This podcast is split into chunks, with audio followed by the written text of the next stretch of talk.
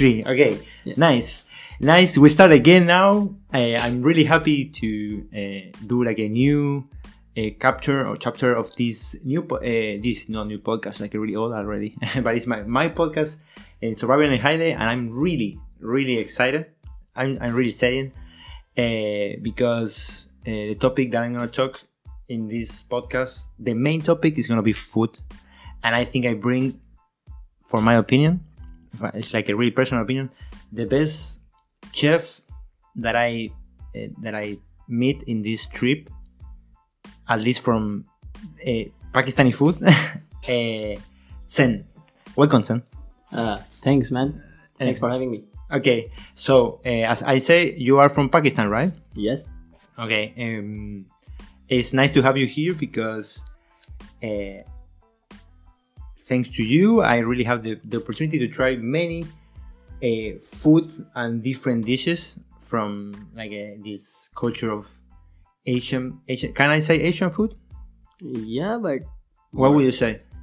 I would probably say Pakistani or Indian Uh, food, but like Okay. yeah. Okay, okay, okay. That's nice. That's nice. Okay.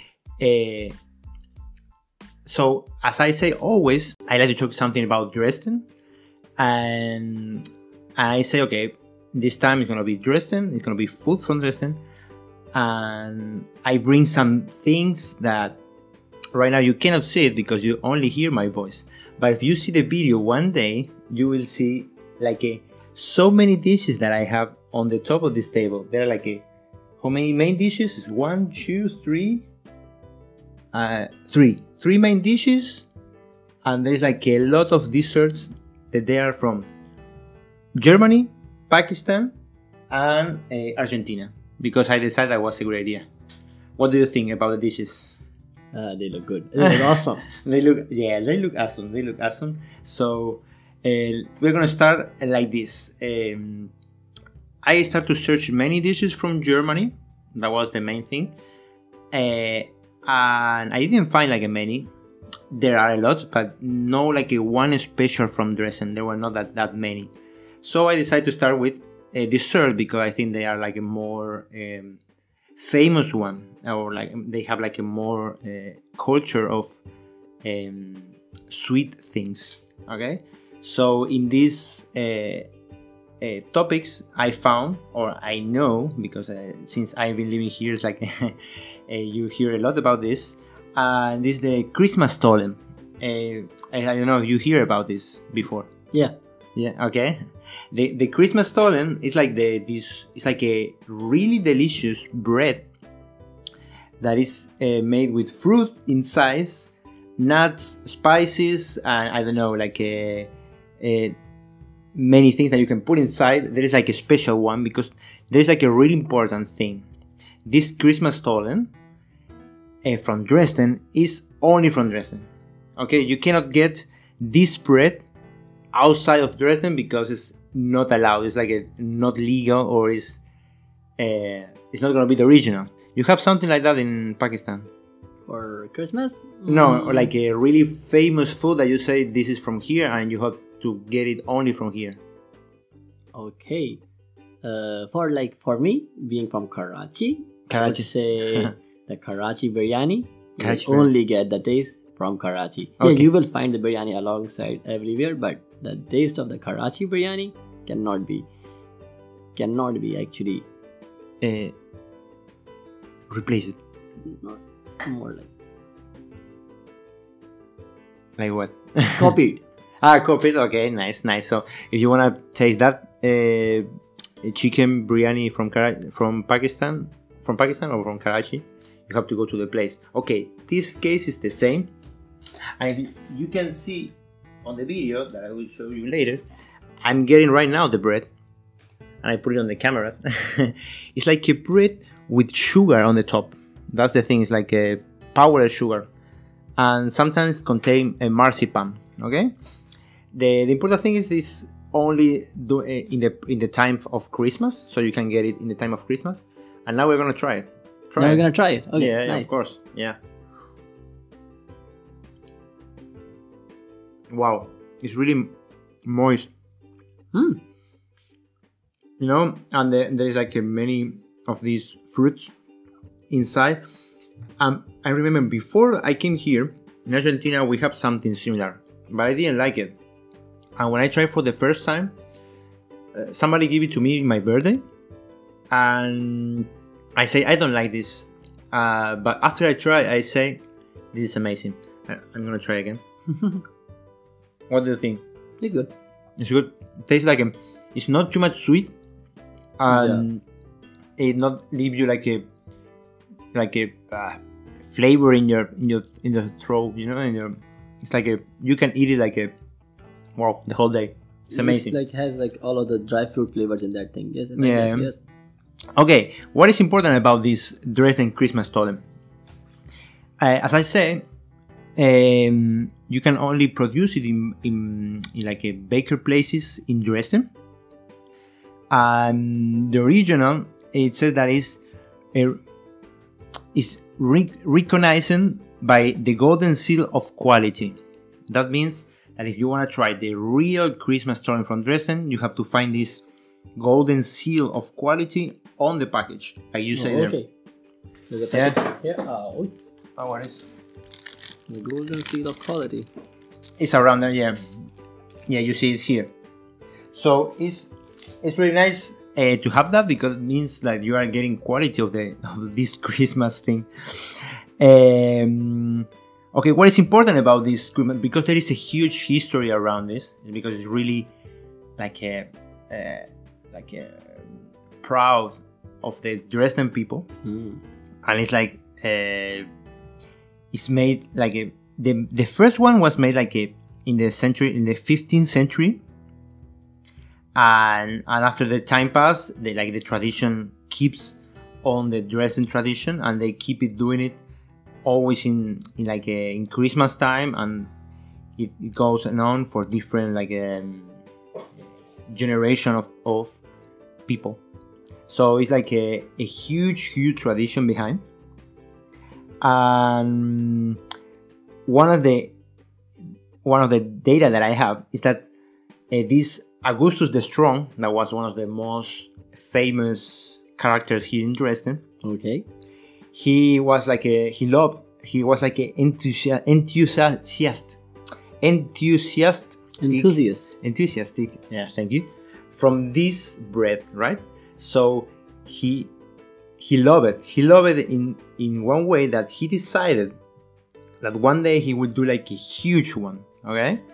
So he he gathered all the the the military ex, uh, people that he has all the power that he has and in that place he did like a huge one that he needs three um, thousand six hundred eggs 300 uh, liter of milk and 2000 weight of flour okay no tw- 20 sorry and he produced a, a giant stollen that the weight of this one was 1.8 tons Wow. so, so that was like a huge moment of this Dresden uh, mom, uh, Dresden history that he built like a huge one. Okay, and the important fact about this is like uh, almost 200 years before, no, uh, after that, sorry, uh, these people from Dresden they decide to recreate this. Okay, so they recreated in 1994 and he created one one with 1.8 um, hundred kilos okay? So he did it again and they create like a festival. And this is the, the main thing. In this festival as you can see there is a picture that i have here. You can see a huge it's huge looks like a mountain right um, this dresden stollen uh, is like a they they recreate it and they put it in like uh, they put it in like a, in the main street or one of the main streets in Dresden where is the Frauenkirche. It's not a street; it's like a, a square, and they distribute to the people uh, in like a small pieces so everyone can have one. That was the main idea. And the good thing is this year they're gonna do it after the this situation of Corona and all the shit. Okay, that's nice. Yeah, so it's gonna start again. And if you wanna try it, I I think it's a good they say that is the highlight of the Christmas, you know, of the pre-Christmas. The festival industry. Uh, yeah, it's really nice because you see many people like uh, like uh, dresses, like like uh, there's like a really a show around this, and in the end you can eat this amazing bread. This small piece of bread has like a huge history behind this thing. Yeah, okay. Imagine this this thing, but huge. I'm gonna put it here. And they use like a, in a special knife. They say there is like a huge knife that is a tradition, and they cut it the, the bread like in many pieces. It's really nice, really nice thing, and they're really proud of this. There is many a lot of information if you search it on internet, uh, and you want to know more about this bread. Uh, it, there is a lot, but my my advice is that you try. So, so that's the the first thing about this thing. Uh, and German food or German dessert. But I searched about other German dessert because I think that they are really good in this, at least in the what is the sweet places. I can I can guarantee that these guys know their sweet dishes. Uh, yeah, yeah, yeah, yeah, yeah, that's the point. so I found another one, and that was the Eierschecke from Dresden. That is one that I have right here. I'm gonna show it. I'm gonna show it to the camera, and looks like a normal cake uh, from like outside, but it has like a cream in the middle, and some. I think there are nuts. No, no, it's like a fruits. It's like a grapes. Um, like um, yeah, it's like a this. What's the name of these um, grapes when they are like? Good, dried grapes. Dried grapes, okay. Dried grapes. So it's raisins. Yes, and we're gonna try it right now. Uh, I'm gonna wait till after lunch, dinner.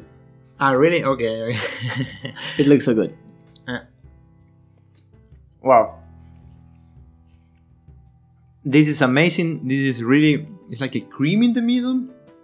Um, in the top is like a normal cake with sugar, and like there is like a bottom with Is that cake? It's like a really moisty. No, no, no. It's not the same cake. It's like a moisty thing. ah, something like a mousse. Yeah, I saw that the recipe, but um, they they do it like with a lot of uh, eggs because Eier means like a egg.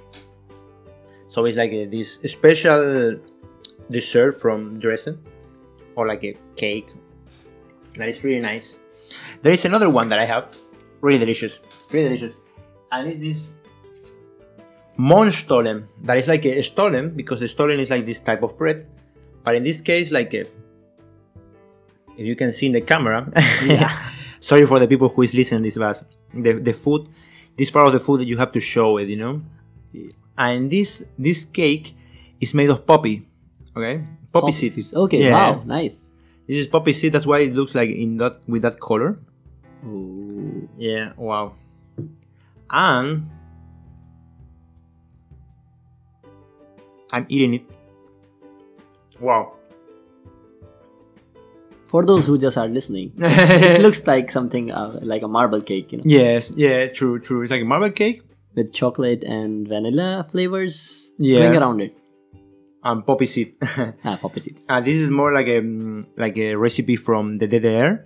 That was the, the previous, like uh when the Germany was split in two Parts. in two parts. Okay, this is like a DDR um, food or like a dessert. It's really nice, too. Okay, we'll just put it.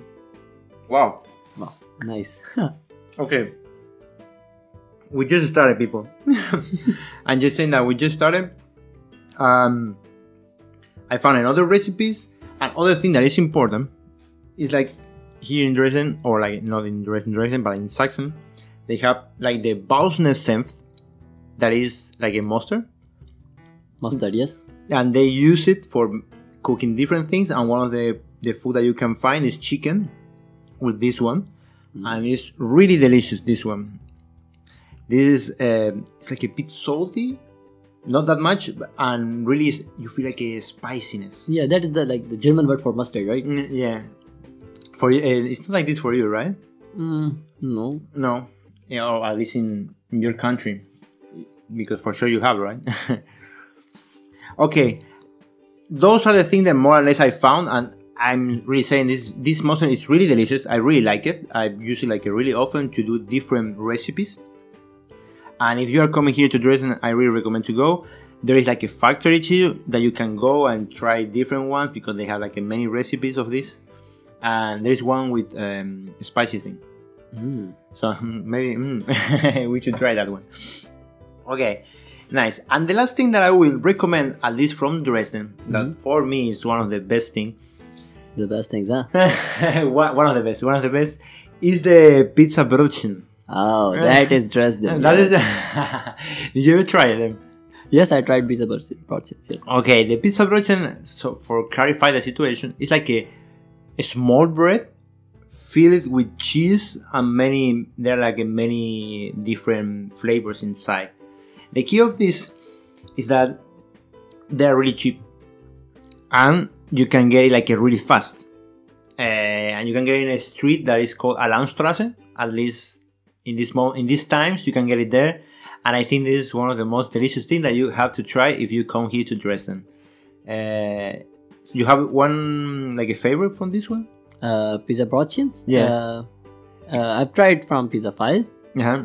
and I really like that one. Okay. It is like something like you have small things in your hand. It's a pizza. It's a bread, and you can just have it Yeah, in your mouth. Like, yeah, wow. it's, it's bread and, and it's soft. Right, it's like a, you you enjoy it and they are just they cook it uh, for you in the moment, and it's really delicious when you are finished like a night of drinking or party or anything.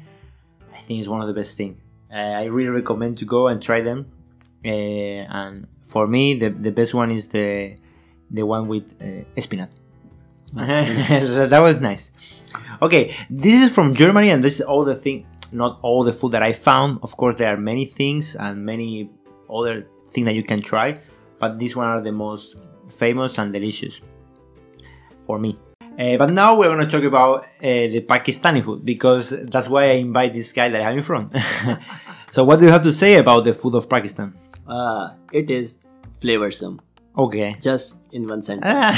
Like, why do you think that? Why, why do you think this? Uh, Well, just the number of spices that we use and Mhm. that we have back in country are, well, I could say countless. okay, yeah, okay, that's the key. and spice not only means level of spiciness, but like the different types of the, the variety we have in, the, in every dish. Uh huh. Like uh, just balancing those out in particular dishes like takes a lot of effort, and this dishes took ages to be perfected. Oh, nice. each dish can have its own traditional version and a more version related to the region that it's now being used in Uh huh. But, yeah more example like if i go with the, my favorite chicken biryani Uh huh. so chicken biryani is what i would say is the original version of biryani but some people might disagree with me and they'll be like no a beef biryani is more of a biryani Beef biryani. yeah What is a beef biryani? biryani the very where you replace the chicken with the beef Ah. Okay, so- okay. but in different regions across the country it is a controversial topic yes you can we can fight over it if you want. uh, uh, biryani has a lot of different uh, tastes according to the region you are actually going for but i would recommend karachi biryani every time okay, every time. so if you want different varieties of biryani there's beef biryani chicken biryani uh, a vegetarian version might call it tihari Tehari. and we have what is the- what is tehari? What is what is vegetarian? Uh, tehari is more of a rice dish. I probably myself would not call it a biryani, but yeah, for vegetarians Mm-hmm. who like to go, who might want to get something out of the taste, yeah, it's called tehari. It's without the chicken and all the meat. It's just potatoes and rice, and the spices are somewhat similar. Uh huh. And then we have uh, the nalli biryani. This is a But what is biryani? There is a meaning for biryani. biryani itself is not has a meaning, but yeah, it is a rice-based dish. Mm-hmm. So it's basically spicy rice with, with any type of meat and gravy based on tomatoes and a lot of spices.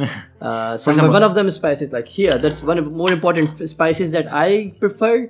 And that's this one is more like used in Karachi biryani or Bombay biryani. Would say this one looks like a star.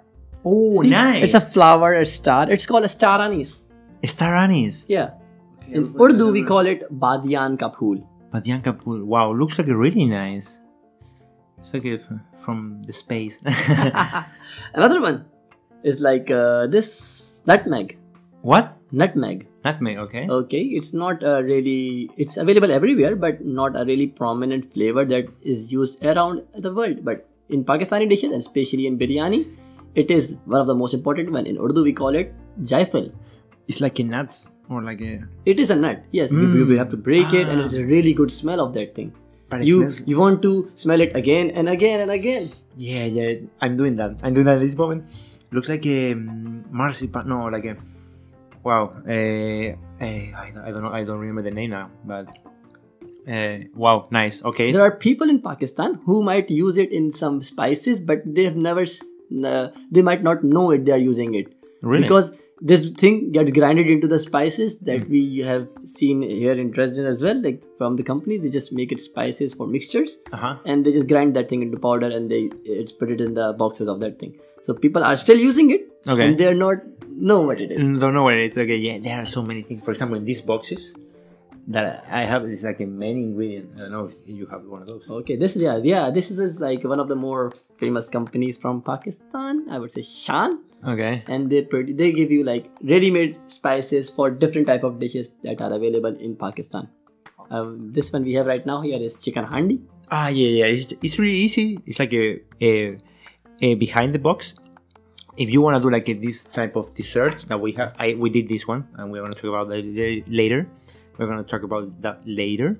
The thing is, uh, it's like a really easy. Behind you have all the steps they have to follow. Um, you can have like a nice dish, like a, in the proper time.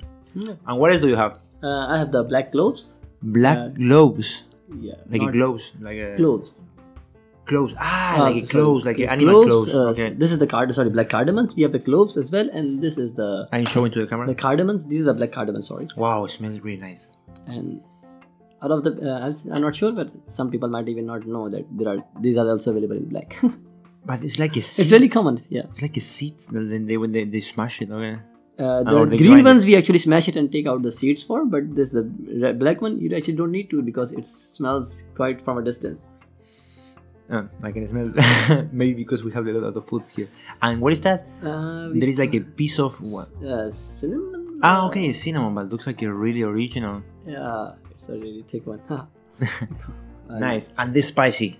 this, this is what I showed from Are you, are you sure? Oh, the spicy you already and then there are like some more black peppers and all that. There, there are so many more spices, javitri and all that. Uh, but for now, let's just keep it here. the, the good thing is like he has like a really uh, fresh or, or looks like really fresh and I think that's really important when you cook right like a, These are dry fruits, but yeah, the, the, one of the more important parts of cooking is yes, using fresh things, fresh vegetables, fresh meat to get that flavor into the.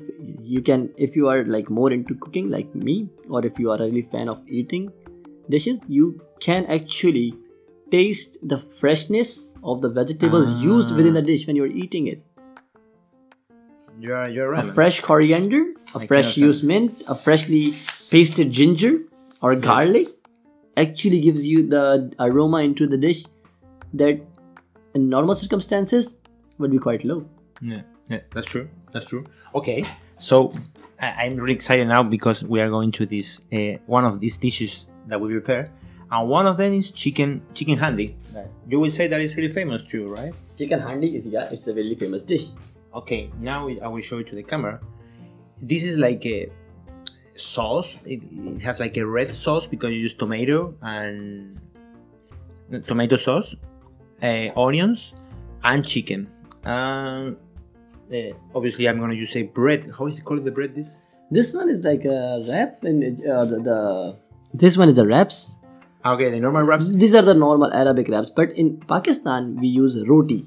Roti. Yeah, it is made with similar thing like flowers, but uh, we call it roti. Yeah, it's like a, f- a flat bread, something like that. Yeah, it's like a flat bread. Okay, the idea is like you put to dip in the it, you get the sauce chicken piece here, you dip in the sauce, and you go it like. and it's going nice. I'm gonna eat now. I'm gonna wait that he's closing his eyes Yeah. and uh, Oh. eating eating his fingers. And that is how we eat back home. Wow, Wow. it's amazing. It's amazing. It's, it's like you feel the spice, the different flavors inside the sauce. I can just start eating right now, you know, like I'm, uh, let's No. just, but this is on the side. No, Otherwise, I will not put it on the side. Put it on the side. Yes, Okay, thank this you. one is really nice. And in the end, after you prepare, like you need like a for this, it's like you put the chicken with these spices that I get from this box, and uh, it's like a really simple. The spices from the box on the chicken with yogurt. You mix it and you put it in the fridge. Half an hour, uh, three hours, one day. After that, that's ready. Put like a, a pan, a bit of oil, not too much. Throw the chicken, and then you can throw the tomato sauce. It everything inside. And, there. uh, everything is the, the key part is the is the um, seasoning or like what is the name when you put the cream and you put it in the fridge. The marination. The marination. The marination is the key for that. Yeah, the longer you put for marination, the more flavors on the chicken will get itself. And just for the thing, this is uh, this box like has a blend of mixtures in uh, in it. Like the, all the ingredients are mentioned in, and there are several different boxes available uh, according to what type of dish you are making. There are Mhm. dishes uh, boxes available for biryani, for kadhai, and many other dishes. Many other dishes. Perfect, perfect. Yes, people. So you, it's like a really easy to do this. Obviously, it's not gonna be like the chicken biryani from Pakistan, but uh, you can get like a flavor, like a similar flavor. Yeah, correct. Okay, now we're gonna try this one that is Ah, we are going for the halim. oh halim, and we have a really nice story about this. Or the halim. If you see in the camera right now, I will try to put it that way. This, I don't know how to describe it. How we des- describe this? Okay, like- this is a blended mixture of meat, stock, lentils, some wheat, barley, and, and other topics. and yes, yeah. all types of vegetarian vegetables in that thing, right? Uh, that you can just look at the garnish. There's gingers, there's uh, coriander, there's the fried onions, then there's chilies. And the first thing you do before you start, you just got the lemon there and you squeeze on the top. Yes. Wow. Ah. yes. Put it in. Put it in. And you mix it right or not? And then you mix it. Maybe. Either you want it with the spoon or you want it with the wraps. It's your decision. Wow. Now, okay. Now we are I'm putting the like bread this. inside, Yeah. and there is like a uh, onions. What is this? Dry onions. There's the fried onions. Have to be on the top. Everything has to be on the top. Once we try to do this in my place, and we take that was a huge story. We take eight hours to do it. Eight hours. He came at ten, and we finished at six a.m. Yeah. This is true. Why, why, you- why you think that you need that much time? uh, okay this dish needs everything to be blended so yes you need the meat at a perfect consistency that it could be smashed into the paste so uh, the meat needs to be cooked for a long long time the dish can can be cooked from a range of 5 to 9 hours depending on the type of meat you are using maybe you're going for beef camel or goat or maybe- Camel, camel. You eat camel, right? yeah, and then there is also chicken if you want. Chicken, uh, chicken halim is also a really prominent dish. Not preferred one, but yeah, it's a good one. Still, Okay. okay. and you can it the it also depends on the type of stove you are using. You know, like back home we used to cook on fire, but here they are the electric stoves and the, even the the when the glass stoves as well. And sometimes we, co- we cook on coal and woods as well Yes. and also the quantity you're cooking it's also important part here so it, ca- it can get from 5 hours to 8 hours of cooking time easily wow. the last time we cooked here in dresden it took us 8 hours that was like we had dinner at 6 in the morning they were, the people they were sleeping in one moment. There was like a, there was was time that I was alone, like a, only moving the the food because you have to keep it cooking. Keep it, we do we like a, how many liters? Like a six liter, I think. But There was like a huge pot huge pot and you have to mix it and mix it so it doesn't stick at the bottom because you cook you cook a lot, right? yeah we cook a lot back home we used to cook it in 50 kgs quantities What? yes we cook it for the whole neighborhood at once What? It's like a, you do that, right? It's yes, like we actually do it, and it's uh, like uh, right now in back home, uh, it is the half of the uh, Islamic calendar. Uh, mostly in the beginning of the Islamic calendar, in the, that's the first month. It's like Muharram. This thing is really common. Like the, you will find every other neighborhood having cooking these things, more or less every other week. Okay, nice. So they, they cook a lot for all the people. Yeah. That's a really nice tradition for like a sharing. Mm, yes. Okay, now what we have? Okay, now we have. Sivanya.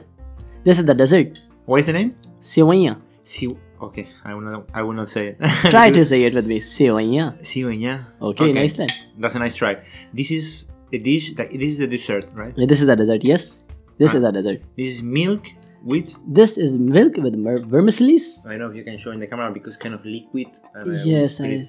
it would be nice. Like But it's white and looks like with fibers, like a fibers. uh, yeah, vermicelli. Yeah, I might might have seen them in the Asian market. Vermicelli. Like okay, you just break them and crush them and fry them and just boil them Wow. in uh, I like it. the milk for sh- with sugar and everything. Wow, it looks like it. Mm. Stop! Stop! Yeah, we actually need to have dinner before we start. Yeah, yeah, yeah, because Now we can't stop. yeah, because we didn't eat. We cook, we cook all this thing, all this main dish and everything in one hour and a half. So you can see the power of of the people that you have in front. So this is a traditional dessert that is with milk and like a sugar and Yes, we mostly have it on Eid. We'll just when when Eid. ah okay okay that we're gonna talk about that. That's Yes. the, uh, the the old tradition of Ramadan that we're gonna talk about in the end. But now we're gonna try the next dish that you can take that spoon. Okay, I can. What is the name of this one? You can show it on the camera first.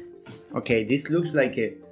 Uh, the other one looks like a milk dessert with I know a few things on the top, and this one is like This one we call. it's like a puree or like Uh, a smashed potato, but it looks yeah, you can say it looks like that. yeah. But this one is called a halwa. More precisely, a besan ka halwa.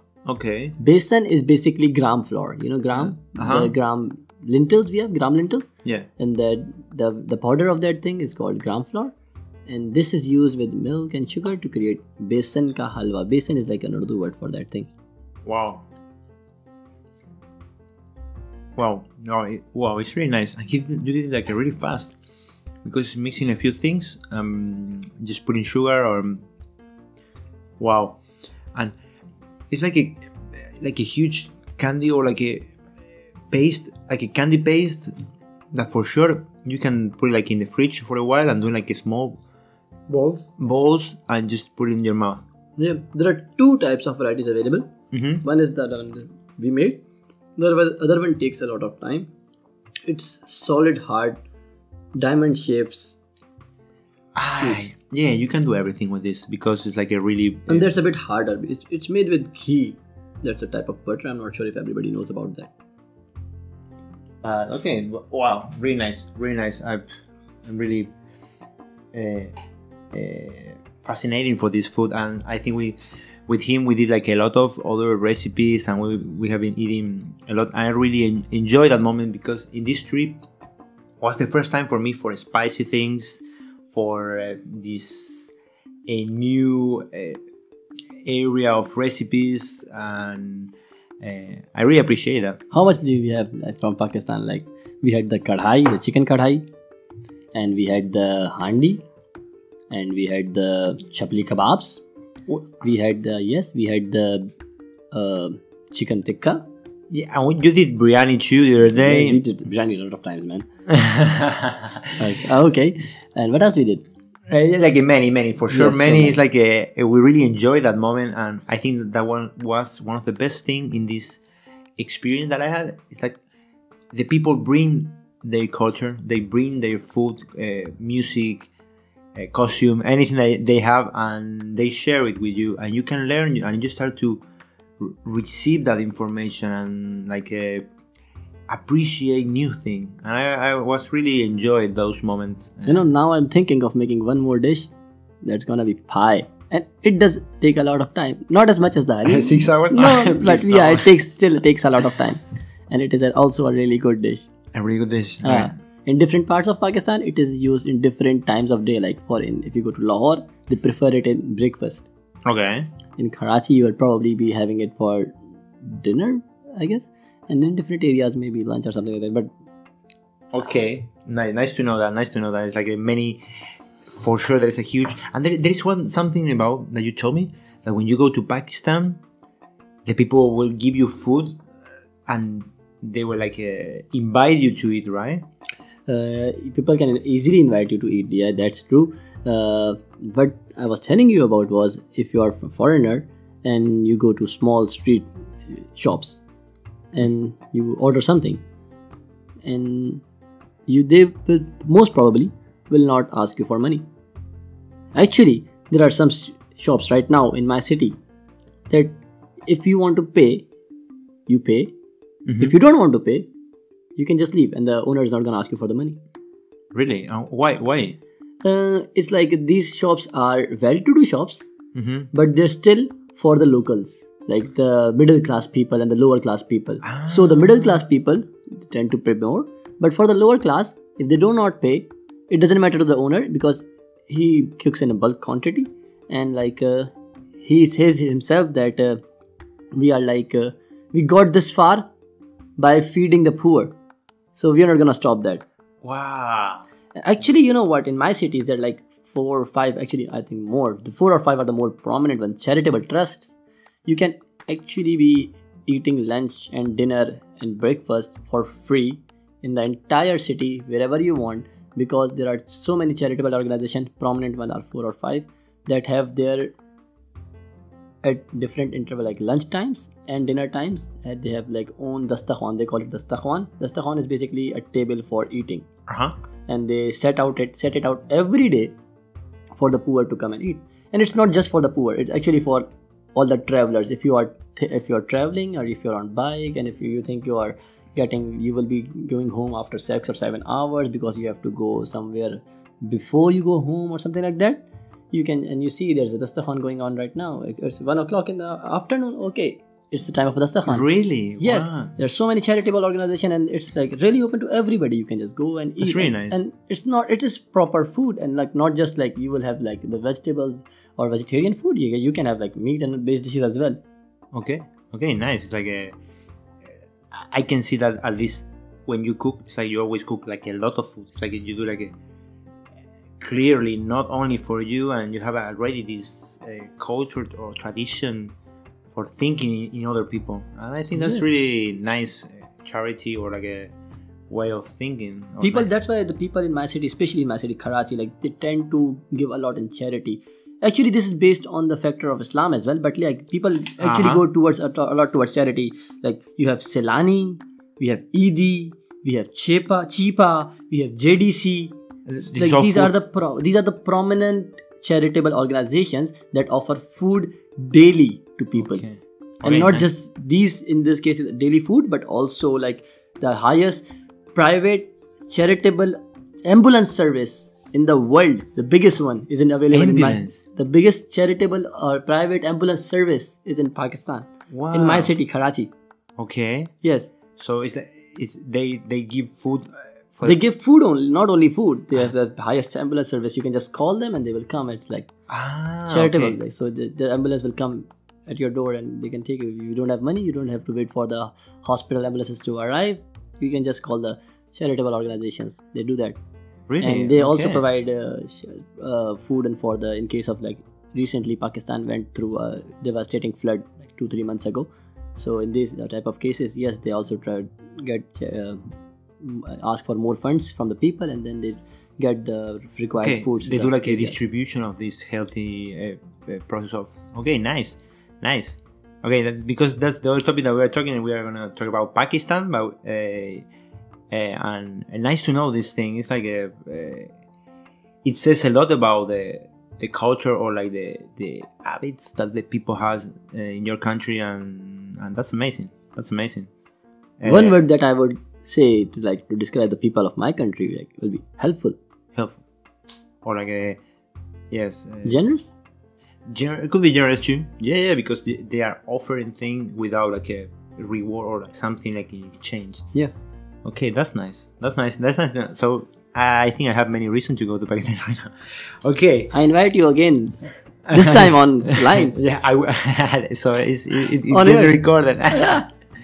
okay, if, uh, to end this part of the food, I would like to show some Argentinian food or like a tradition from at least South America, and these are called the empanadas. Ah, That is like a really simple thing because it's bread. You have the bread. This is a new thing that I put, but this is normal bread and inside meat with a, a Tomatoes. no with a paprika and um, onions. Very That's the most basic one. Obviously, you can put more stuff inside, but that's the most basic one. I remember we made one with spinach. This is salty. Huh? We made one with spinach as well. When, when we are finished. No, last time we made one with spinach. Ah, yeah, yeah, yeah. You can put everything inside. It's like the idea is to cover something with bread, but the original one is with, with, with meat. Wow, Hmm. amazing. It's uh, really nice. Um, uh, in some part of Argentina, they use it with sauce. What so, type? like a spicy sauce, like a red spicy sauce. Okay. So you can put it in the chicken too if you want. Ah, ah. Would be like a nice a deal, you know, like a treatment between Pakistan and Argentina. I will do it now, right now. Hmm. It's mixing with the chicken. Let me try that. Amazing. It's Pakistan and Argentina shaking hands. Yeah, yeah. and sauce. okay. That was the Argentinian dish. That is like a, okay, really traditional. You can you can eat it from the oven, or you can just like uh, fry it. And we usually eat it uh, like in birthdays or in special days from my country. And the last thing that I'm gonna share, the last food that I have because we have a lot, but the last one is my favorite uh, candy, or that is uh, called alfajor.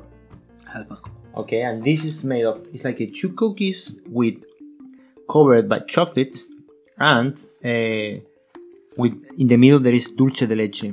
The dulce de leche is like Nutella, for example, Okay. but uh, not that strong chocolate flavor. It's more like milk milk flavor with chocolate in one Okay, way. You can it. say. And and put in the camera, more or less, you can see it. It's like a small cake. Small cake, something like cookie. You can, yeah. Yeah. Oh, Oh. no worries. You can try it. Yeah. Wow. Sorry, people. Uh, we are really having a We are- great time here, and you're just listening this. But I, I really recommend to try it. You can buy it on internet. There is like a special uh, here in Germany. You can buy it. It's mate te. There you can buy many things from Argentina, like empanadas. Uh, uh, this bread that you can, where you can put the meat and fold it and you can buy these alfajores that are really nice use like my favorite like uh, for sure but okay but this one was the last and that was the last food that i'm gonna share with you and okay everything is amazing. I would like to keep eating but we have to focus on the podcast right? Yeah, yeah. okay so uh, i invite this person i that I- think he's like a really into the pakistani traditions or like a, a culture about his country. And I, I wanna i have i bring some curiosities that we can we want to talk about and one of them was the flag of pakistan that if you never seen this flag it's like a, a green flag with a small part is white and there is like a moon yeah. and uh, there are some stars right There's one star and a crescent shaped moon. okay The moon itself shows the religion of the country, that's Islam, uh-huh and the star shows the light, like it's the light of knowledge.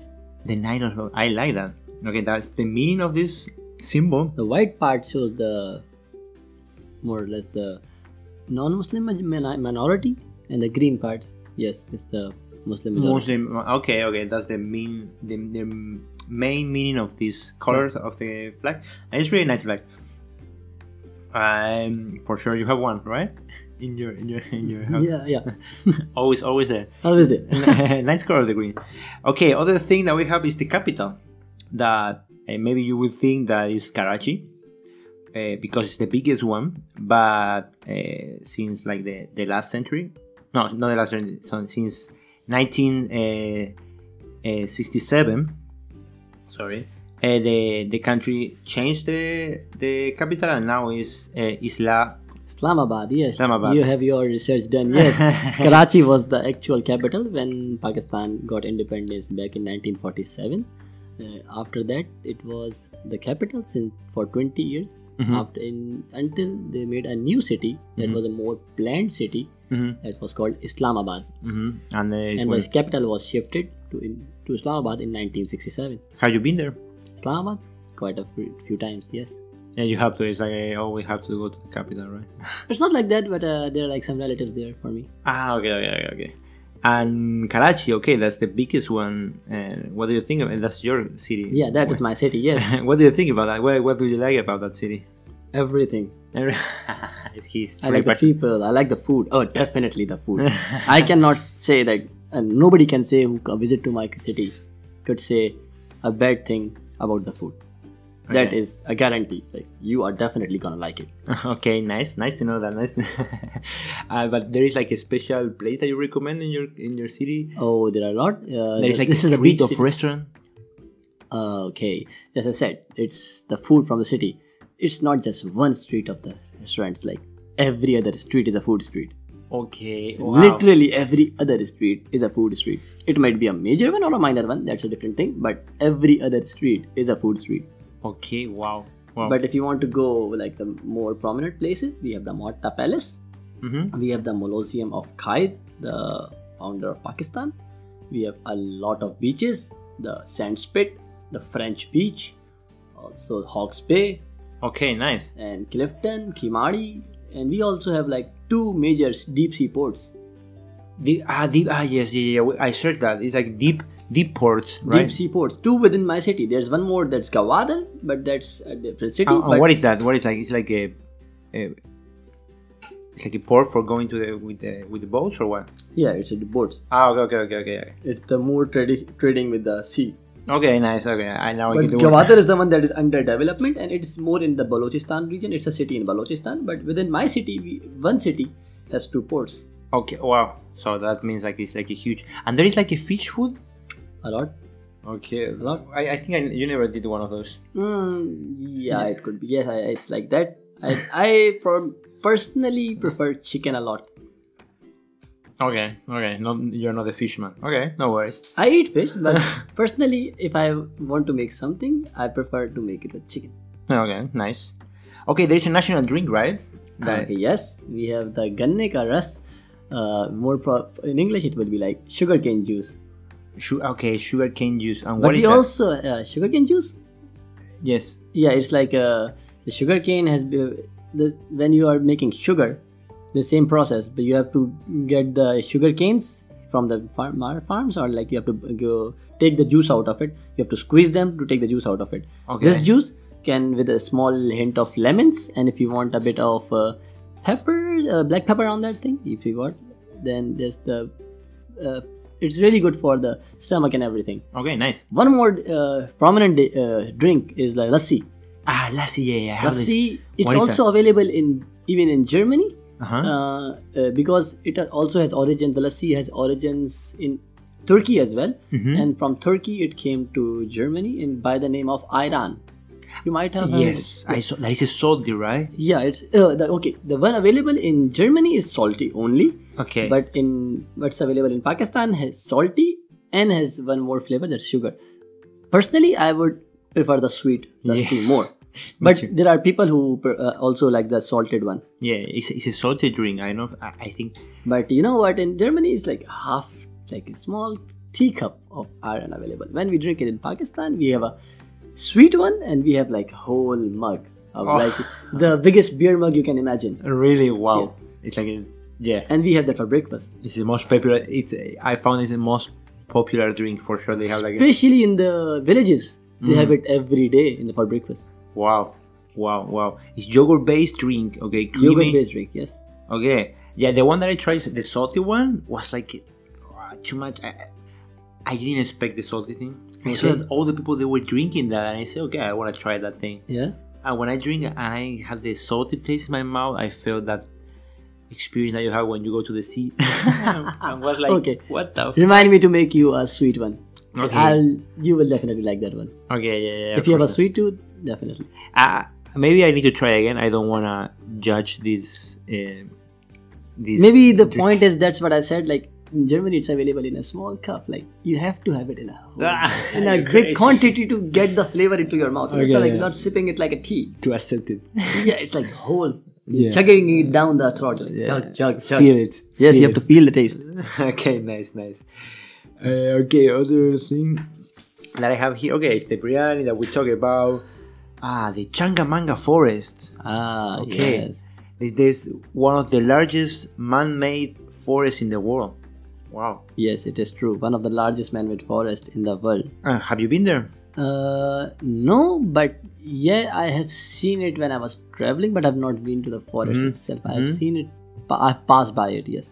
It's just like containing like a variety, many variety of plants, uh, like More many like birds. Yeah, a lot of birds species can be found there. Although it was like wholly grown by people, and right now like, there's been so much to cater the climate change. We have also grown a lot of trees right now. Yes.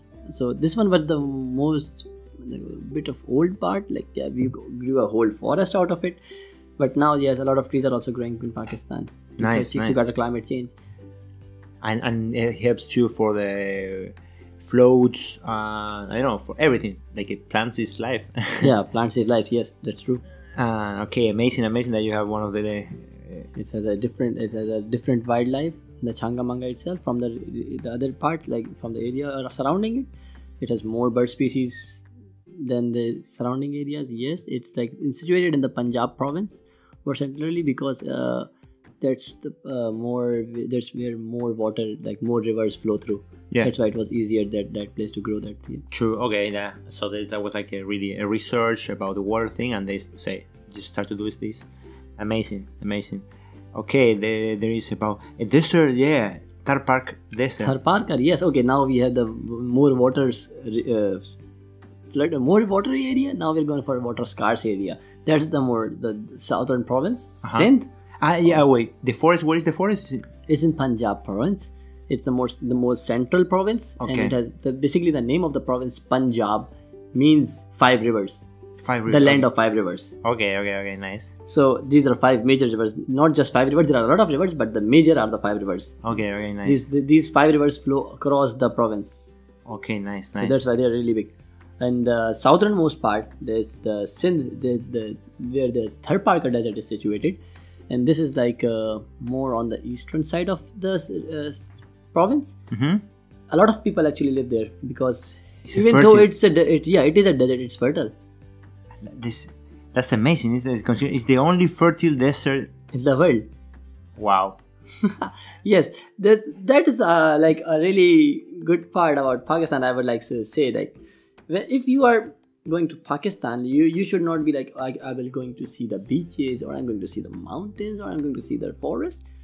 Any geographical feature, th- this is what I claim. Any geographical feature you can find on Earth, you can find in Pakistan as well. He said. It. I'm saying it. Uh, he said, okay, amazing, amazing. plateaus, rivers, lakes, Mountains. mangroves, mountains, beaches, Deserts. deserts, everything you will there. Food. Uh, I, th- I think I have more than one reason now. But yeah, but my prominent reason for asking you to go to Pakistan will be food. But yeah, if, if you want to go historical sites, there's Mohenjo-daro, there's Harappa from the Indus Valley civilization that's yeah, thousands yeah, yeah, of years well, old. That, that's what I want to talk about. That, that there is like a, a place for all civilization Yes, that is called. I have. thousands of years old, the Mohenjo-daro and Harappa, man. Also, you might not have heard of it, the Wall of Sindh. You might the, the Great Wall of China is really like prominent, but there's a Wall of Sindh as well, the Rani Ranikot Fort. okay. It's called. And if you want to travel in through that area, for it's more yeah, it's somewhat close to a deserted area, but yeah, it is a really good place to visit for if you are a fan of archi- uh, like previous architecture or like archaeological sites. Yes, it's a place to visit. This is More more, close to. It is in the Sindh province as well. Cent- Okay. Uh, That's why it's called the Wall of Sindh. Ah. Okay. Okay. Okay. Okay. Because in the middle. Uh, not actually in the middle of the, but yeah, yeah, it could be somewhat in near the middle of the province. Yes. Okay. Nice. And it's like a wall, like a like the China wall. Yeah, it is like that. It, has, Nice. it has forts on sides as well, and uh, Nice, nice, nice, nice. And uh, okay, and you talk about this uh, this civilization. I really liked about that. Um, I I cannot find it. Okay, don't worry. So it's like a, there is like a cultural history, like a old Asian human history, and I think that's amazing too because it says a lot about how the world started in that part of, or how the, human history started in that part of the world, and uh, it's really like uh, good to imagine like when you're studying in geography and all that thing the world starts with the water the life starts with water right? So you like you just sometimes just take it as a sentence but considering these hmm. old cities of Mohenjo-daro and Harappa these are like all dead right now. But yeah these were thousands of year old cities and they were all built across rivers. And they were th- although very ancient cities but they were a proper drainage system and everything like they, they had a water supply coming from the river that goes across the city and around the city and back into the river as a sewage flow. Amazing. amazingly done man. That was s- some work of like architects and all that. They had maybe better engineers than us yes, yes, yes. yeah, yeah, for sure. When you have like a create something and you have no technology, you have to say, okay, just try things and and they design like a, amazing things. And we see like in, in many other places too. But okay, it's amazing that, that you have that, and for sure you can see. That you can visit and these places. Okay, other thing is like cricket. It's like a, you are like a really fan of it. Yes uh, cricket is the most followed sports in pakistan uh, although the national sports is hockey. Okay. and we have quite a few world cups of that as well in past. But the most prominent one is right now is cricket. Uh, Okay. actually this one the day we are recording it is the 14th of november. And like two days ago pakistan played the t20 world cup final against england. Unfortunately we lost. But yeah Oh, fuck. it was a good fight. Okay. fighting match yes Okay, nice, nice, nice, nice, nice to know that. Yeah, and you like you play cricket, right? yes i play cricket Uh, when your team is uh, good enough to reach the finals that you you had you need to have like really good backup people coming from it right that's true. Yeah, I can say the same from football, right? yes absolutely yeah yeah, yeah, we have like football a- for you cricket for us yeah, that's true. That's true. Okay, nice, nice to know that. Uh, okay, okay. I have many information that I found, but more or less, I think we talk about the most important thing. Another thing I think this is nice to remark is that you have the second uh, highest mountain in the world. That is the K2. Oh, for yes. everyone who don't know, uh, and it's 8,600 meters. Uh, it's like a really huge mountain. Um, the people who climb it, they say that it's the most dangerous one yes absolutely true because I don't know, maybe it's really tricky or like it's a- truly steep it's truly steep. Like that. It's like a slope, uh, ninety percent. yes.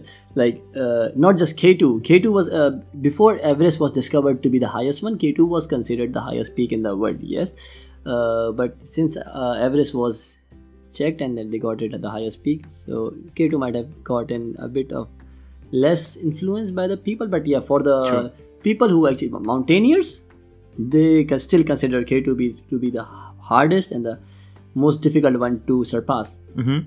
uh, actually quite a few like just a few years back it, uh, it was like nobody has ever climbed it in winter Ah, yeah, ah, that's one of the things that I have.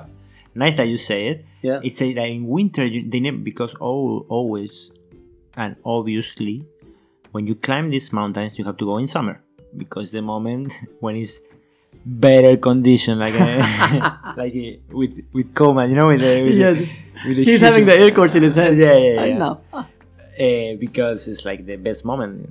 And no one climbed this mountain in winter until like a group of um, Nepalese uh, guys they climb it and they did it in winter so. You know that the nepalis have a really good mountaineers because they have like 8 out of the 14 top 8000 peaks. Like there are only 14 peaks that exceed 8000 meters Yeah, in the world. Yes. and eight of them are in nepal. So like these guys are really good mountaineers. Yeah, and these guys the, actually the trade of nepal is also like a lot uh, mountainous but after that eight five are in pakistan. Okay, yes, five are in Pakistan. eight are in nepal and the only one that's remaining is in china. So the only 18 8000 plus meters mountains out of 14 13 are only available in pakistan and nepal Okay, nice. And That you have your information, and you wanna go to climb mountains, go to this area because there, there is a lot. I have another podcast that I did with a Nepal friend, ah nice and we talk about the mountains and all the culture. So it's like they are really into that idea. Have you been in the mountains? Have you been in the K two? or? Uh, I've not been to the K2, but yes, I have been to uh, the mountainous regions, uh, more like uh, Naran and Kaghan. These are like the more sightseeing areas, like a lot of lakes. One of them is uh, the Asu Lake. Uh, the, the, the name is Asu is in Urdu. It means tear. Tear. It's like because it is shaped like a teardrop. Yeah, tree drop. Yeah. It's shaped like a teardrop, so it's called an Asu Lake. And there are so many lakes in that region. If you go towards the Sawat part and the Gilgit part and nice. the Baltistan part, uh, really the, the whole area actually exceeds 4,000 plus meters. And, and just you, you're going through there, and then you you're there are so many difficult roads to pass through, like the Karakoram Highway and all that. And Okay. actually, when you're going the, through the, the what's the way? I, I have that one. What is the name of that? uh, highway? Okay. Yeah, one of the highest highest paved roads and one of the hardest roads to drive on. It's like most most dangerous roads in the world as well. But uh, even without that, like if you are going to the mountainous areas, you are probably using the your jeep and something like that. You are not gonna go in your own car. And when the last time I went there, uh, we were going on top of the mountain and we were like trying to peek out of the window and. Uh, uh, we could just see the bottom part of the valley just by peeking our heads outside the window, and we were like, just went out and just come back in. Okay, Yeah, can't yeah. see it, can't see it, can't see it, because it's like uh, more than thousand of meters downstairs. And the, the probably if you try to peek out and you're afraid that the jeep might tilt over, No, yeah, yeah, yeah. and, and it could happen, right? yeah, it could happen.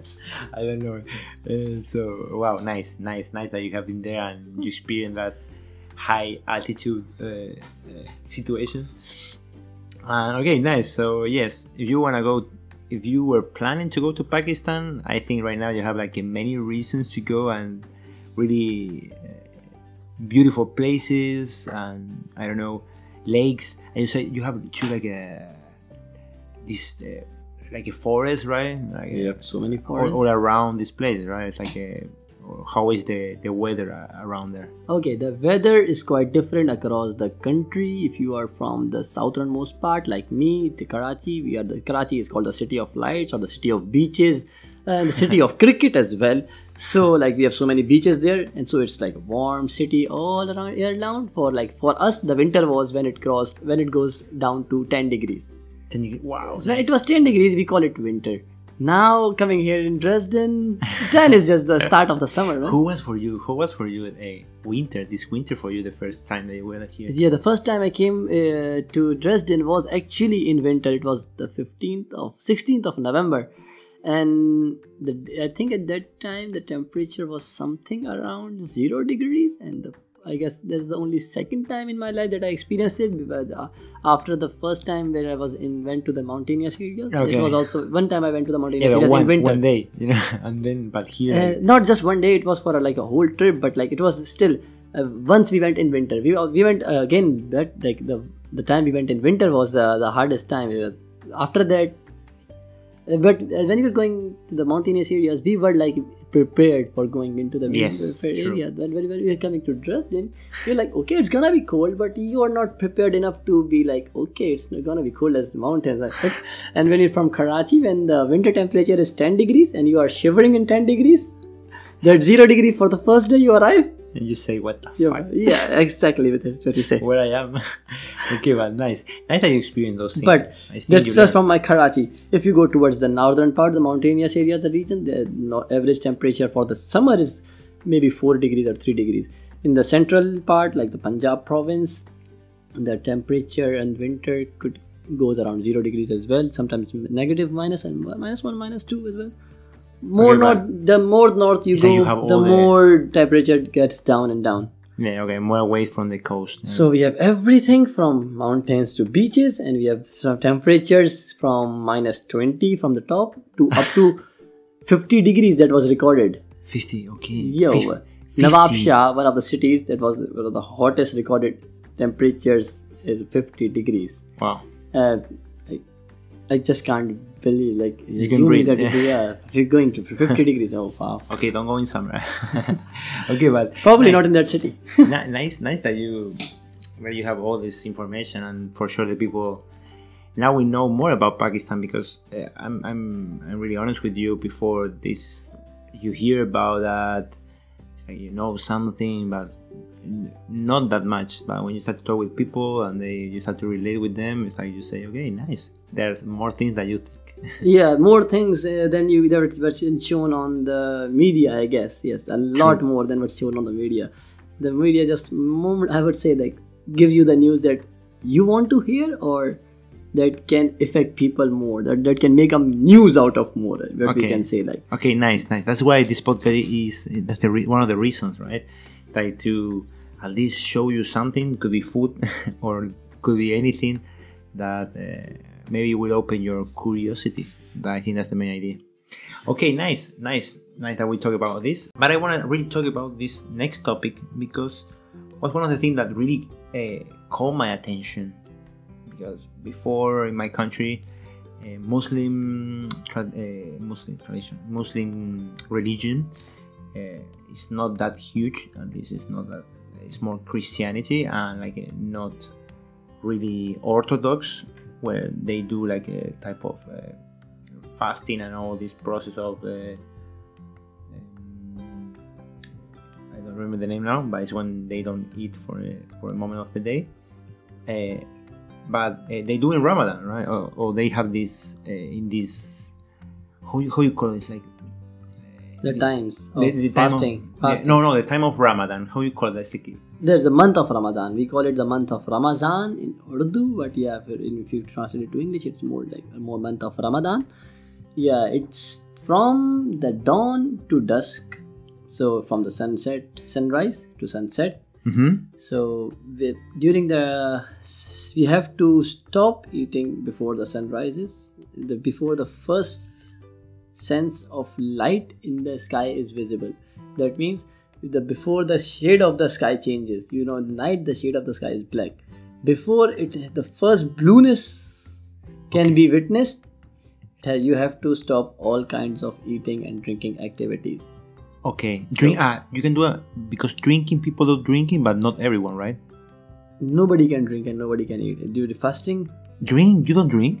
No, that's drinking needs water and some juices like that. I'm drinking about I'm talking about drinking that's water. Ah, okay. Alcohol is forbidden, obviously. No, no, no, yeah. no, no, no, But I'm talking about water. You yeah, drink- you don't drink water. You don't drink water. No, okay. you don't drink water. Any type of juice, any type of drinks. No, you don't drink from sun, sunrise. Before that, you have to stop everything till sunset. So yes, uh, it then, then that's what we call sehri, like the day, the dinner or maybe the lunch. Probably what would we call it? Is the morning, maybe the breakfast, maybe early, really early breakfast. huh? Yeah. So that's what we have in the morning. That's what we call it sehri. Sehri, the word comes from seher. The seher is basically the Urdu word for dawn. Tom, okay. So we call it from dawn seher and from seher sehri. So for for Really clarifying, breakfast. for clarifying, sorry, for clarifying the people so they know, it's like you don't eat in the in the in the moment of light in this process, and you eat in the morning and in the night. Yeah, and between that you can eat from like from the any time in the night you can eat. So you eat like at three in the morning. It's okay. But yeah, you can eat in three in the morning. That's okay. Yes. After that, no. so after like after and then the later part when you actually are gonna break the fast when the sun sets, it's called iftar. iftar. Yeah. And we have separate dishes for Sahri and Iftar as well. really? Ah, so you Yes. in the food? Okay, okay, okay. okay. So in the moment of Ramadan, you eat something in the morning and uh, night. and something different in the night. Okay. Yes, uh, and like uh, probably uh, you will not be eating that much during these times as well because the when Sahri is like really early morning and your body is not used to eating at that time. Yes. So you cannot eat much at that time. but you still have to because you are like okay we have to go through the whole day but so you eat it but because your body is not used to eating at that time Yeah, true. it's not a time of eating actually right H- so how do you think about that? It's like you change. Imme- that's one of the things that caught my attention. Like hardly, it's like you're like a normal like living, and suddenly in this month that could be like a 14 days. no month is 40. always 30 days 29 ah. or 30 days Okay, I thought that was 40. Okay. no it's 29 or 30 days that it's according to the lunar calendar Ah, true. and you know when the month is gonna be like uh, after after every after every 11th month the 12th month will be again ramadan okay. so you are always prepared after you okay this is the last day of ramadan and you are st- already planning for the next ramadan after 11 months really? Wow. That, so you'll be like okay this is the may this is the 5th of may today right so the next ramadan will probably be starting on the 23rd of march ah, okay. Yeah, it's always in this season. That is March. yeah it's like uh, the, the for example it's the 5th of may is the last day the first day would be something around the 5th of april Yeah. right and every year it comes back down like by 10 11 or 12 days Ah, okay. so this is year is started in april next year is gonna start in uh, maybe 4th of april next year will be 22nd or 23rd of march It's like you're you're playing with the days and more, but more or less. it's not like playing with the days it just because it depends on the lunar cycle Ah, so true. it's just depends on the moon cycle yeah so the moon cycle is like 12 days or 11 days short than the actual calendar days in the english months That's Yeah. true. So we have Sahri and then we have Iftari, and after in between the Sahri and Iftari, like the whole night, you can eat anything you want. Uh, but uh, and actually that is the time you're probably eating more because uh, in the Sahri you are not able to eat because it is the time of the day you are not used to eating, and Iftari is the time.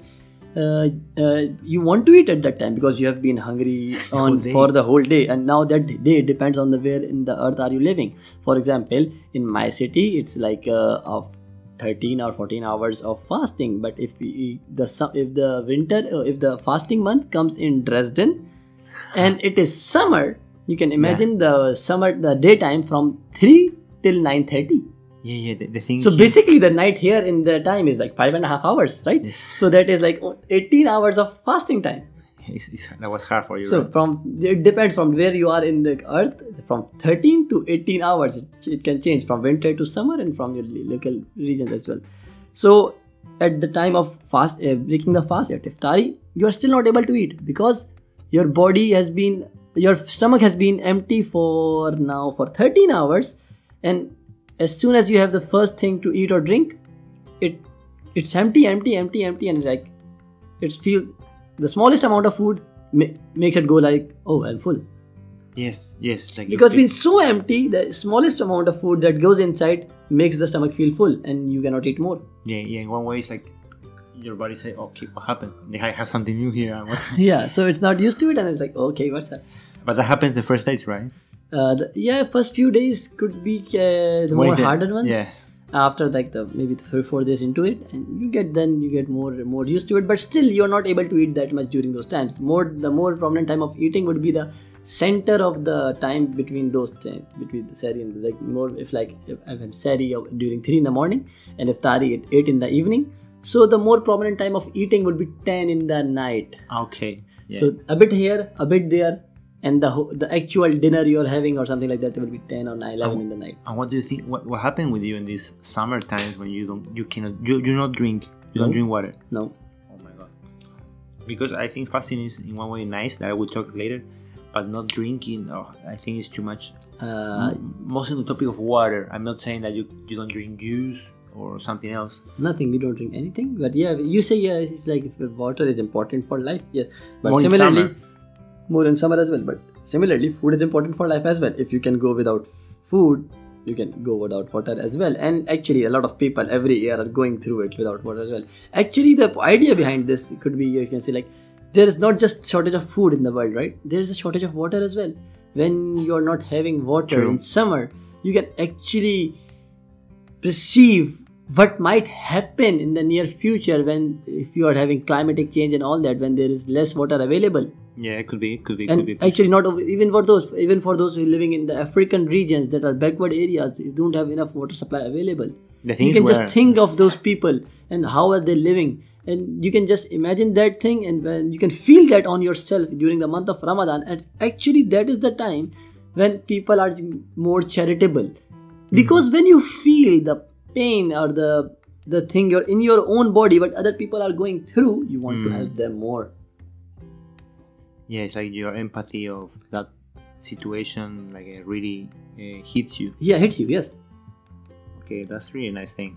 That's a really nice point of view about all this uh, situation because in the end, is that the reason, right? It's like uh uh, saving this uh, moment of eating to share it with people. share with people yes ramadan is a month of sharing and caring and everything you can say more like uh, although we have made into more like prominent dishes and of the the ramadan as well but yeah it's like uh, you can a month of more getting more religious i would say a more more into to meeting the inner parts of yourself. Hmm Me- meeting like getting more stability mentally.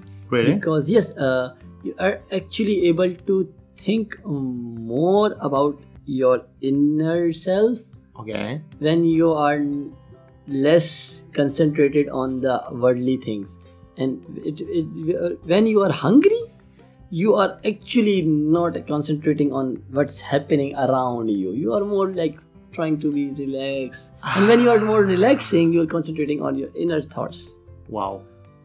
so there is like spirituality related to the month of Ramadan, and there's like physicality related to the months of Ramadan, and then there is the charity related to the month of Ramadan. And after all that, after everything you have gone through, then there's the day after the month ends. We ah, celebrate okay, the okay. Eid. Okay, that's that's that's what I, I want to do like a break because okay, in this tradition it's like you don't eat for many days or you eat but you do this break of eating for a long time. One thing that caught my attention is when, when I saw a friend like he, the beginning of the month and the end. He looks like a good fit. At the beginning I say these people is like uh, they lose their mind on how how, how you can just cut the way that you are eating every day and start like it. Because I, I believe that eating is like a really important process. In the end you do it every day not in ramadan. Or, or or you are doing like a yeah in ramadan you do it. Uh, but it's like you do this process every day so i think it's like a really important thing that you have to do or at least you have to do it like in a proper way so when you change that way i said how they can do that and when i see this this friend of mine he looks like a renovated. He looks like a, a fresh. I saw him and he looks like a, a focused and, and I don't know, uh, nice. Okay, but the good thing, the good thing about this is the end, right? It, the good thing about this is absolutely the end yes. But you know what? The hardest part like the, the thing you think how you just you said like how to stop it suddenly your daily routine? That is the actual point of ramadan. Because if you are having the same routine for the whole year Mm-hmm. your body does not get any bothering about it. Okay. that the main point is Mm. altering the main routine of the body. And that is the that is why the first four that's the hardest first four or five days can be the hardest one. And that is the actual survival mode you know like that like if you are used to eating one time a day for 365 days a year Yeah. your body is used to it right Yes. uh, you will not feel hungry throughout the day. But if you are used to eating three times a day and then you are having some chips and all that in the middle as well, Yes. and suddenly you have to have a break in the space of zero days, like one day you have eaten all that, and the next very next day you have to wake up, eat, and then the whole day you're gonna, and you still have to do the the daily routine as well. You have to go to the job and you have to do Yeah, this. that's the thing that I saw. It was crazy. More when the guys like you or me when we were working were- in, in the bikes. yes. Oh my god, that's like you have to use the bikes in the day and that is hard here yes uh, one thing uh, that's really good in pakistan and more maybe uh, i'm not sure but maybe in the islamic countries as well during the month of ramadan the office timings are reduced and Mm. They are more shifted towards the beginning of the day so that it's in the cooler time of the day. Ah. because you have already waken up at 3 or 4 in the morning to have the early early morning breakfast. After that you can just go to your prayers and come back and get ready and you can go for the office. Because you're already waking up. You're not going to go to sleep for one hour after that and then go wake up again and start with your daily routine. So just that one hour shift there and a reduce of one hour in the total timing can actually like when you're getting freed at 6 now you're getting freed at 4 Yeah, so it's like they, okay, you ad- you adapt to the situation, and I think that's really the whole country adapts to that thing and all the offices and all that thing are like it's a good thing to like have that the offices feel because they're also fasting the people so they know that yeah, okay yes we do that. With you. yeah but for here when you are in germany it's not like uh, now the islamic islam has not been a really big thing here so you have to go uh, with the people who are going. So yes we have to bike during the summer or in the winter and then you have to go in the sun and yeah it feels more i guess i would say. But for us it's maybe for me it feels more. There, there are people who back home in pakistan who works at labors in construction and all that Yeah. in summer and they're still fasting. So for those guys if they can sustain summer in my city that's 40 plus degrees and fast Okay, and maybe- you know how a labor works you are you have been in the same field right so we know Yeah. how construction works like people have to go Hard. heavy things by hand and those guys are fasting for those guys maybe when, if they come to germany eh, it's easy because 40 degrees and 10 degrees it's like yeah you will not even feel them it's like a uh, piece thirst of ayashika. That's the, the cake. Okay, uh, nice, nice to, to, to hear that. Uh, yeah, okay. So it's like a really cha- challenge to do this Ramadan thing, and at least for the people who is, for example, if someone wants to get like a start in this religion situation, it's like kind of difficult to adapt to this. But I think it's a, it's a process, and and I really like the thing that you say that you feel more your body, you are more conscious about how what you're feeling in the moment. You you feel the hunger, and you say, okay, that's the feeling. And when you're feeling yourself you actually feel the pains of other as well when you're feeling hungry yourself you will know during after this if you see somebody in the street who has been who's not eaten you can identify okay what he's going through that and the whole month of seeing people around you and feeling the same thing within yourself so after that month and even in that month and after that month as well you feel more attached to those guys and you want to help and Yeah. reach out more right that's nice. That's nice. Okay, so in the end, uh, I want to talk about that because I think it's important. It's like you do like a celebration. There is a name, right? Yes, uh, the two more important, cele- most important celebrations for the Muslims will be the Eid, and the first one of those is the first day after the end of Ramadan. So after 29 or 30 days of fasting, depends on the moon again. The very next day is gonna be the Eid, Uh-huh. and we celebrate it with a lot of sweet dishes. Ah, sweet dishes. Okay. Yes, desserts and desserts all round. Yeah, we will have salty dishes for the dinner and lunch as well, but uh, desserts all around, and they will be circulating around. Like you have to make dessert, and I, for example, even even if I'm in Germany, uh, I cannot break that. Uh, I do not want to break that tradition that I have since home. So I make like last year I, I made kheer. This is sevanya, then this one dessert with kheer, and I invited like so many of my friends. Yes. You were there, I was there. I was and there. like uh, last And you year were I using guess a costume. No, no, sorry, no costume. Like a, a it's a special dress, special dress. dress. Yeah, Special that's dress. that's a traditional Pakistani dress. It's called a shalwar kameez. It's uh, actually uh, more focused on the whole region, Afghanistan and, and Islamabad, also, and India, and most the Iran. This, these also have similar dresses. Mhm. In Pakistan, it's called a shalwar kameez, and that's the national dress of Pakistan. So people try to tend to go national on that day as well. It's all, although it's more religious, but they try to be more national as well at the same time. So we have the shalwar kameez and the new clothes because it's Eid, right? The happy, it's like the Christmas. Ah, is that that's Christmas? Ex- exactly the same as Christmas. So it's the highest, uh, the highest festival you have is Christmas. So we have the highest festival that's Eid. Although we have two Eids. So the first one is the one that's after Ramadan. We call it the small Eid Mhm. or the sweet Eid because we are so a lot of deserts and the deserts are circulating. For example, like I made a desert. Now I'm gonna share it with all the relatives and the neighbors. And similarly, everyone is uh, else is gonna say, do the same thing. So you have at home maybe 40 plus varieties of dessert at the same time. Wow. Yeah, yeah, because, claro, because. You're giving to everybody and Yeah. everybody is giving to you. Wow. And you eat lot. And 40 plus varieties of desserts, and that's a low number, I'm telling you. That is actually a low number. Low number. Wow. Yeah, because 40 is like the number of family members, man. Neighborhood is different, huge. Wow. Wow. So it's full all, all over the place. Oh my god. Oh my god, and you have to eat and eat and eat, and you're like, because there's not enough space in the fridge to put it there, Yeah, right? yeah. So you have to eat. Wow. Okay, so you do like a big break and then. Because and after the, the day the day, day right after Ramadan, okay, it's hard to eat because now your body is not used to eating Yeah. that much. and that's that's a that's a huge thing it's like uh, We are like changing again the system of energy. energy and you're changing it again and then you have to but it's good to start with the sweetest you know like the, the sweet tooth like the okay um, personally being a sweet tooth myself I, yes i love sweet dishes so this is my one of my favorite and one of the more cust- uh, more traditions back home in uh, pakistan is like uh, you give away money to the children's Ah, man. Okay. so it's like uh, people, uh, the children will come to you, uh, maybe to your uncle, to their uncles, to their aunts, to Yeah. their parents, to their big brothers and sisters, even to their neighbors.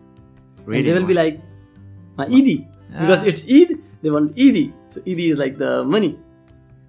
How, how you say? Eid.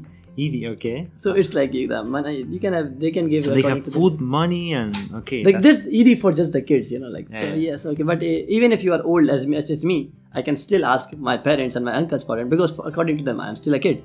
Yeah. Although I'm like huge, but I'm a man myself, but still I'm a kid according to them. So I can I always ask them. Even I have an income, but still I ask them. It's uh, traditional. Okay. Nice, nice, nice, nice that you say that. So you keep doing the tradition. Okay. Uh, so the last thing that I want to talk about is this thing of fasting. At the beginning, for me, was weird, but then I started to research, to read about it, and I I learned that there are so many ways of. Uh, like a, like a, doing this fasting process um, since I, I learned about this i've been doing like one year and one or two months i think that is intermittent fasting Nice. that the difference between what he does in, in ramadan it's like you only do in the morning no not in the morning. You do like a, time of the hours. It's like uh, you can do between 12 or 16 hours and you don't eat okay?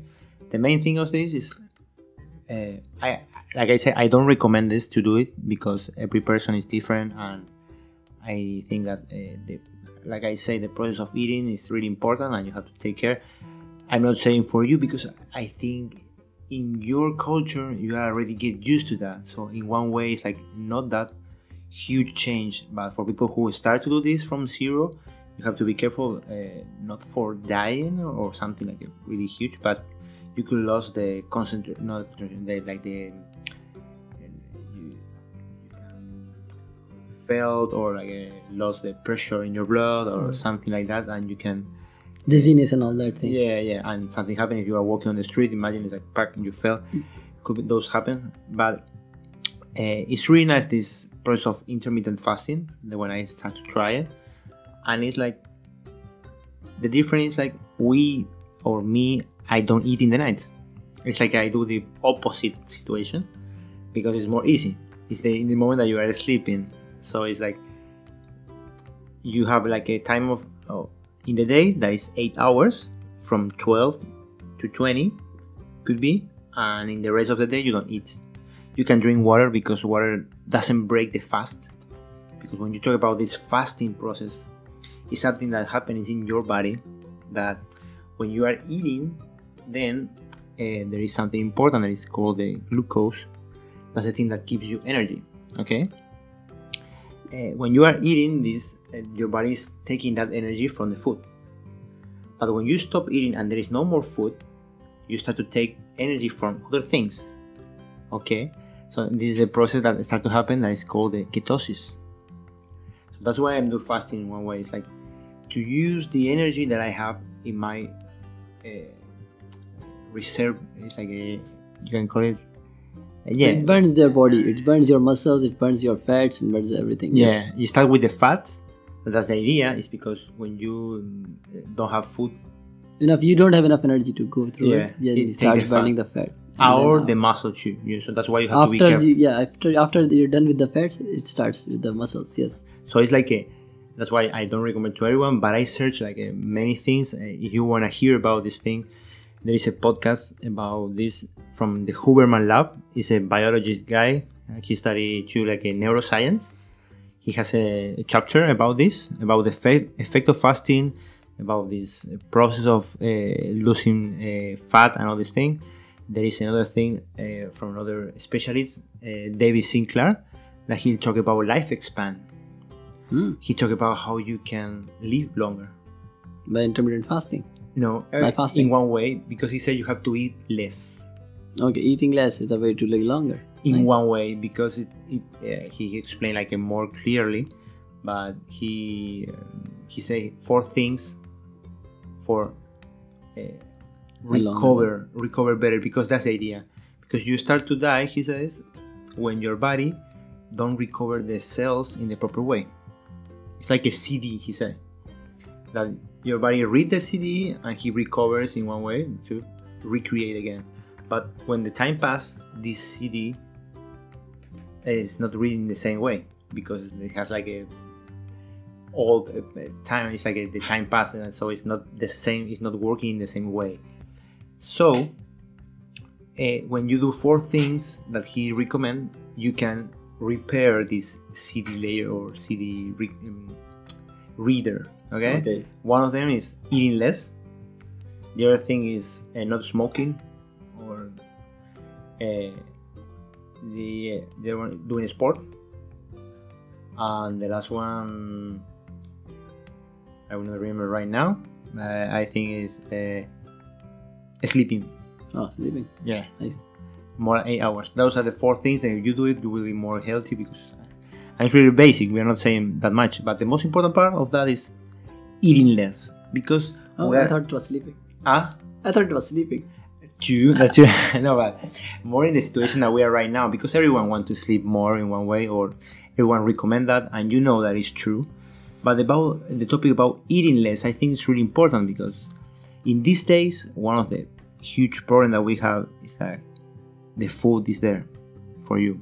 It's like you can go to the supermarket uh, or like a, any store in the street and you can buy like a lot of food and you can eat with no stop there's people who don't eat that much, but there is other people who can control that. Um, that happen more with sugar uh, or with uh, things like this that we have. I'm not against the food and anything, but before our times, we're supposed to be like a guy who was depends on what you believe.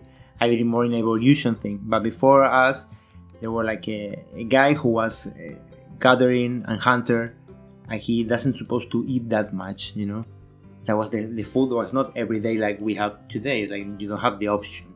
So uh, the idea of eating less is in one way like a logic against our biology because uh, we they say that you can survive depends on the people the, your age and everything. It's like 60 day without eating. Nice. because you start to obviously you are in the 40 day and, and you are not like really healthy. But uh, you can survive and that's why i'm saying if you are doing er- intermittent fasting it's like only 16 hours and 16 hours compared with uh, 60 days it's like a 1% more or less so 2% So, basically, if you intermittent fast for like 100 days or something like that, you are almost there. Yes. or no, because you eat again. If you don't eat for 60 days, that's the thing. Uh, so there are people who do more days or things like this. Uh, for me, since the moment that I start to do it, like you say, I start to feel my body. I start to feel that hunger that you, you say that you want to eat, that you feel uh, the necessity of eating. That in these days you you forget about that because you have always food. There is always food in your in your room. If you wake up and you want to eat something, you can take like uh, chips or uh, sweet things or this stuff. But with this process of intermittent fasting, I like uh, force myself to create like um, a process or like let's say like more order in my food uh, uh, habit you know? And since i started to do that i started to feel much better more agile. That something that happened to me is like when i wake up uh, i cannot eat until 12 and sometimes i do a sport in those times and you feel like you're really light. It's like you you have nothing in your body. It's like you, you feel more fresh more more like a, don't know with with energy in one way. You feel like the energy you are using in that moment and uh, i think it's a really nice process uh, or or like a really nice experience that i have like I say, I don't recommend to everyone because all depends on your body uh, or, or, your way of being. I don't know. All depends on each person. It helps me too to control my anxiety because when you have anxiety, you one way that you can fix it is eating. I just, or for me, was at least like, like this. I was eating anything, but with this control of uh, my eating process, I stopped eating those moments of anxiety. So it was again really helpful. Uh, and uh, the other thing was that you can enjoy more the food. Mm. because when you really want to eat and you see the food in front of you and just you break that fast. Yeah yeah i can relate to that easily. You know? Yes, you know what i'm saying? When you break you the, the moment of fasting and you try the food you feel all the flavor Flavors. in your mouth. Yes. And you and you just close your eyes like we were doing like in the beginning of this day. And your mind says to you like okay the, even the flavor in the food the mind just doubles it out for you like yeah. double. Double. And the creativity to me happens too. It's like you say okay i want to eat that maybe i can put that and that and that and you create like a, a big uh, or a nice uh, dish of something new and and you enjoy it like in a, in a highway. Yeah. or like a it's like a uh, if you are taking like a huge drug or something and it's just food. But when you want to keep that uh, mind or like really uh, how can i say? But uh, that's the thing.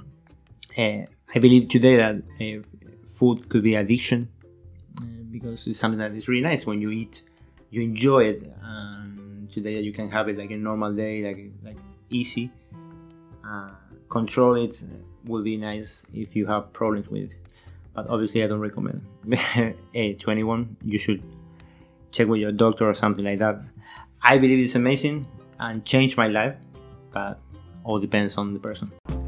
So okay uh, saying that uh, i think we are one hour and 66, 36 minutes oh was like a well huge process more all the situation of cooking uh, all the things of buying stuff and but it was really nice. I really enjoyed this conversation with you, uh, and uh, thanks uh, for that. Um, as I always do, when I finish this podcast, uh, I ask to my uh, my guest, "What did you learn here that you when you came to Germany? have you been here for one one or two years already? Almost two years. Almost two years. what did you learn? Actually, Actually, tomorrow will be two years. Tomorrow will be, okay, nice, nice. Or today, yeah. oh, today is two years. nice. nice. we, can, we can celebrate with food, maybe. we have too much. Let's celebrate with the food, yes. That we ate, that we made yesterday. Now we're gonna eat it today. Yeah, today. Uh, okay, what did you learn in this time of?